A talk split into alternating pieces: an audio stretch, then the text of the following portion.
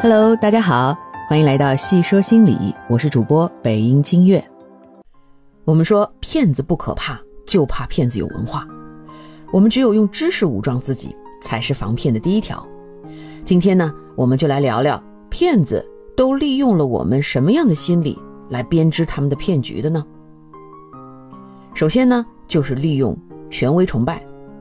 比如那种假冒警察打电话说谁谁谁在警察局啊，你赶快把人给捞出来啊，让你交钱啊之类的。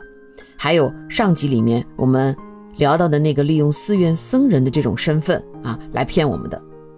我们亚洲文化里啊就有对权威的天然的崇拜和尊重啊，所以当一提到权威的形象的时候，我们有时候就会失去一些自己的判断啊，就会比较盲目的去相信他们。第二个呢，就是利用幸存者偏差，就是我们在受骗之前，我们可能知道那是个骗局，但是我们又都相信自己不会是被骗的那一个啊，这就是为什么那些大家耳熟能详的庞氏骗局啊、集资骗款啊，可以屡试不爽的原因。嗯，第三个呢，就是利用登门槛效应，呃，就是讲一个人一旦接受了他人的一个微不足道的要求，哈，为了避免我们这种认知上的不协调，我们想给人家前后一致的印象，以证明自己没错啊，那就会接受别人更大的要求。这个过程呢，就像登门槛一样，一级一级的往上上，把你带入这个骗局。比如啊，那种网络钓鱼啊，你收到信息说。啊，支付宝有什么什么未授权的交易哈，然后你就点进去发现，哎，真的有哎，然后你就联系客服啊，客服就会开始跟你要信息了啊。这个时候呢，其实你已经脑子里面有了这个印象，相信自己被骗了啊，你想要找回公道啊，或者你想要证明自己的这个事情，所以客服跟你要信息，这时候你是不会怀疑他的，你就想一步一步的跟着他走，就会给他各种各样的信息啊。这个其实就是一种登门槛的效应。第四个呢，就是利用我们的互惠心理。互惠心理呢，又被称为双赢定律啊。心理学家研究啊，大部分人其实心理上都有一种不愿意亏欠别人的感情倾向。我们一旦受惠于人啊，我们就会有一种亏欠对方的压力。这种伎俩啊，被用在老年人身上的特别多啊。比如那些给老年人卖药的啊，都是先和老年朋友们聊天。啊，然后上你家呃送面呐，送油啊，啊，还有这种邀请老年人做免费体检，然后再卖药的啊，嗯，我家人之前就是因为一个免费体检被忽悠到医院去哈，呃，差点就上当受骗，要买好几千块钱的药回来啊，这个其实就是利用的啊这种叫做互惠心理。第五呢，就是利用群体效应，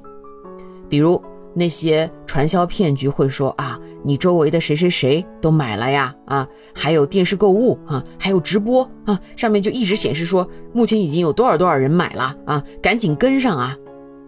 啊，我不是说直播都是骗子哈，但是我是说我们会有那种天然的倾向，说我们要跟周围的人一致啊，我们不想被孤立，成为那个被甩掉的那个人啊，所以我为了要赶紧跟上，和大家一样保持步调，我们可能就会盲目的跟随啊，然后就。去买了不该买的东西，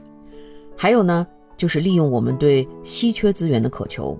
啊，比如你会听到那种说辞说，哎，我们这个东西只有在接下来几个小时买才行。啊，过了这几个小时，这个优惠就没有了。啊，或者说听到某个理财产品啊，只有这段时间才有，过了这段时间就没有这样的优惠条件了，啊，那这种手段呢，就是利用你在。短时间内需要做出决定啊，这会让你有一种时间压力，而这种时间压力会让你丧失理智思考的能力。同时呢，也会利用你说啊，担心自己没有了这个东西以后就没机会了，那就错过了一个别人都已经享受到的福利了，那就好像你已经吃亏了一样啊。这就是一是给你时间压力，二是利用我们对这种稀缺的渴求，最后呢，就是利用光环效应，比如说。网上那种 PUA 女性的渣男，啊，利用的就是异性对我们来讲的一种光环啊啊！我们看到这个光环以后，我们可能就只有喜爱之情，就没有理智思考的能力了啊！还有那种假货找明星来带货的啊，也是利用的是我们对明星的喜爱之情，利用的是明星的这种光环效应。好了，和大家分享了这么多骗子有可能会利用到的心理学原理呢？一方面是为了帮助大家能够提早识别骗子的伎俩，另一方面呢，我们也要看到，呃，他们所能利用的这些心理原理的背后啊，最根本还是我们这些受骗者的一些基本需求，比如我们对安全感、对爱、对陪伴的需求，还有我们对归属感的需求。这些其实都是深埋在我们心里边的，我们平常可能都没有意识到的需求，啊，那骗子抓住了之后，他就有了可乘之机了啊。那我们如果能够看见自己这些没有被满足的需求，用其他更安全的方式来充实自己，也许骗子就无机可乘了。好了，感谢您收听今天的节目。如果喜欢我的节目，欢迎投上您宝贵的月票。让更多人可以用知识来武装自己，防止被骗。